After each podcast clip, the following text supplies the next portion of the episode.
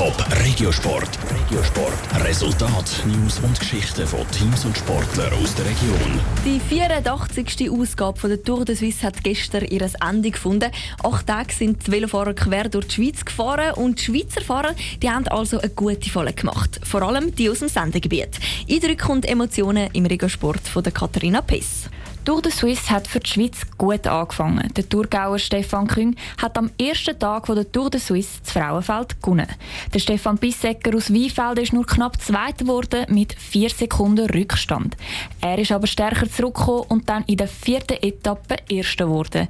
Mit seinen Füßen hat er sich aufs pinke Trikot geschlagen, wo er durchs Ziel gefahren ist. Es war auch, glaube ich, Energie, die raus hat müssen.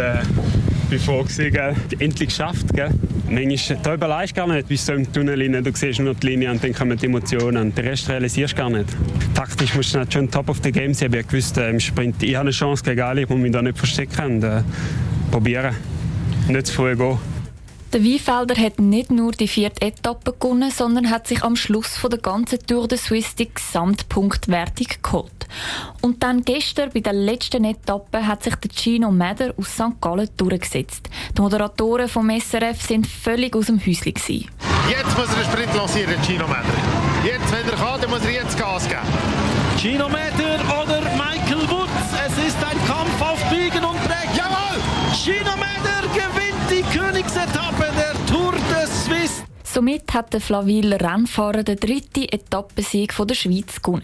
Wie es ihm bei den ganzen Etappen in Andermatt ergangen ist? Die erste Rampe bin ich reingefahren und habe gedacht, oh nein, das kommt wahrscheinlich etwa gleich raus wie vor drei, vier Tagen.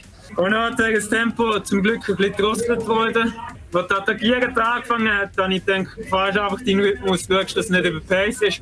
Und wenn du noch irgendetwas übrig hast, am Schluss musst du gehen. Äh, es ist aufgegangen.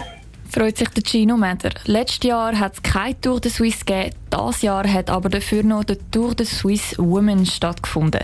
Der ist aber lediglich nur zwei Tage lang gegangen. Top Regiosport, auch als Podcast. Mehr Informationen gibt's auf toponline.ch.